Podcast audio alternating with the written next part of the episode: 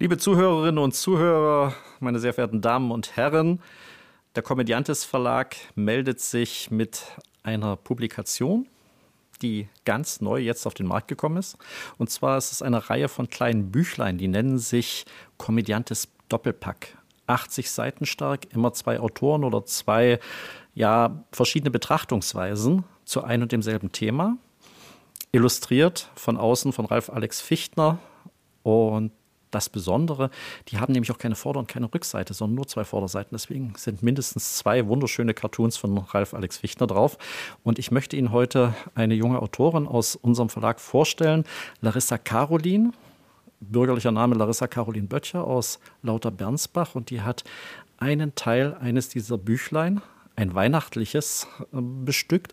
Allerdings heißt dieses Büchlein, Band 3 des Komödiantes Doppelpacks, nicht Weihnachtliches, sondern Jahresendliches. Und das hat seinen Grund.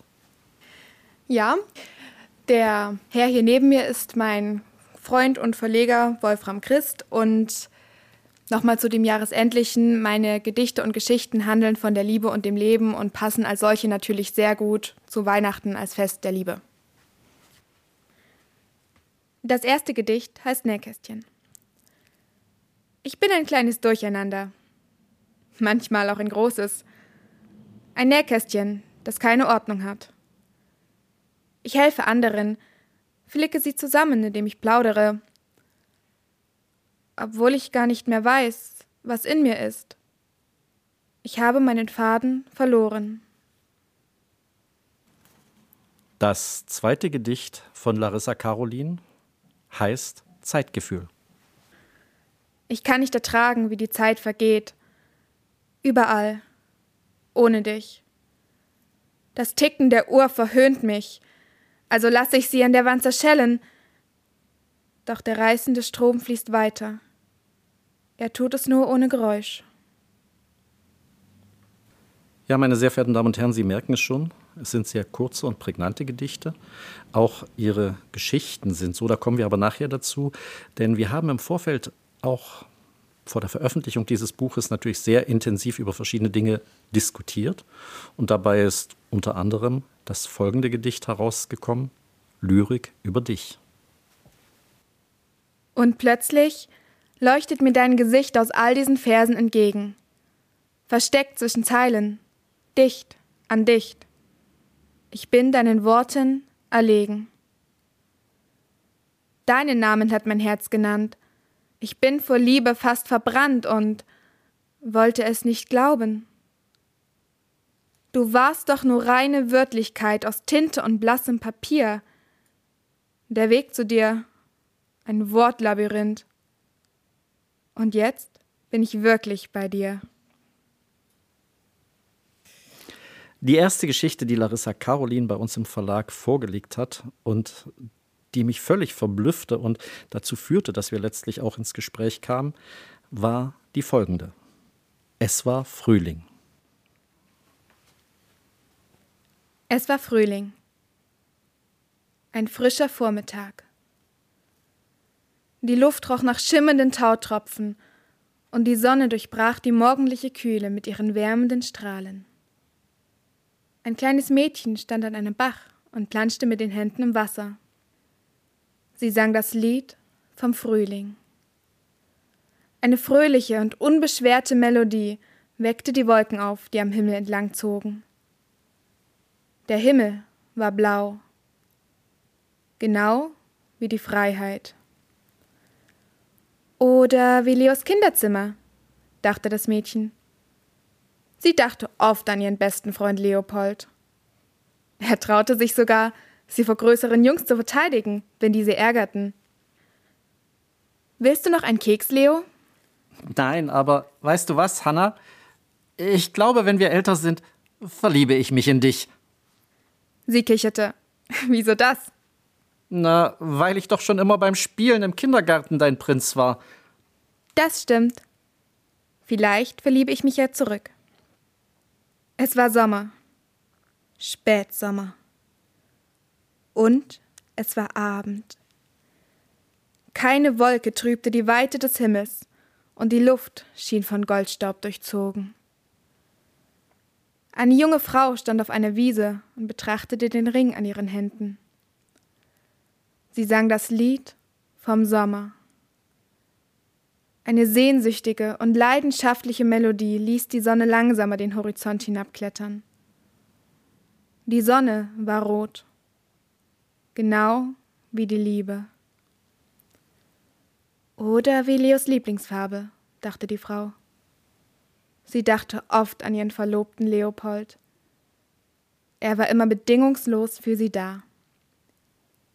Welche Eissorte möchtest du, Leo? Schokolade und Stracciatella. Weißt du was, Hanna? Wir sollten heiraten.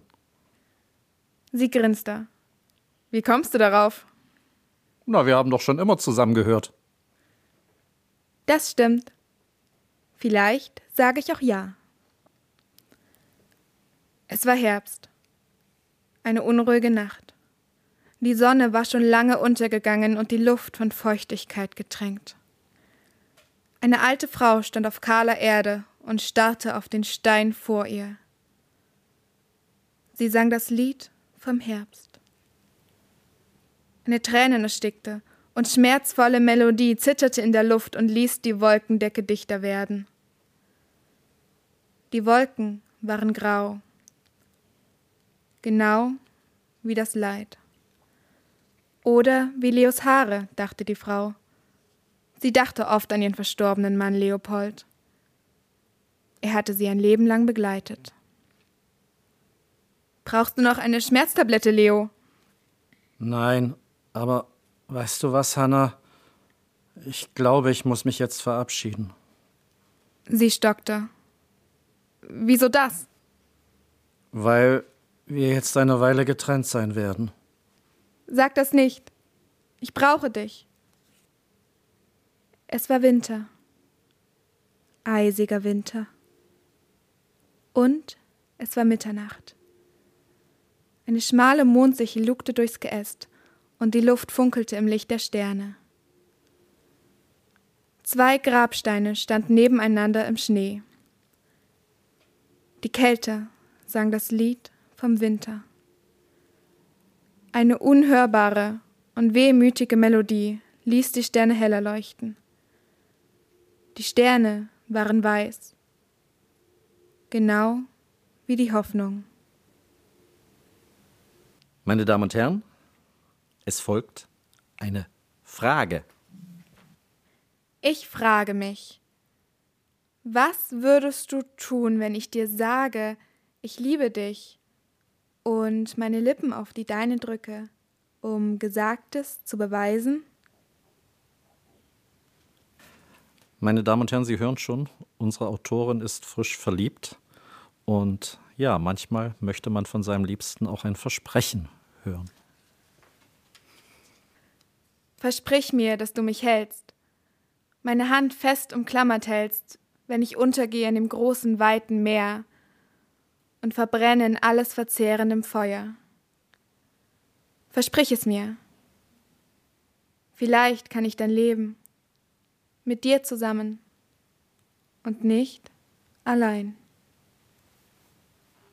In diesem Büchlein gibt es auch noch eine sehr, sehr hübsche Geschichte, die ist eine echte Weihnachtsgeschichte. Das ist die Titelgeschichte Kakao mit Zimt.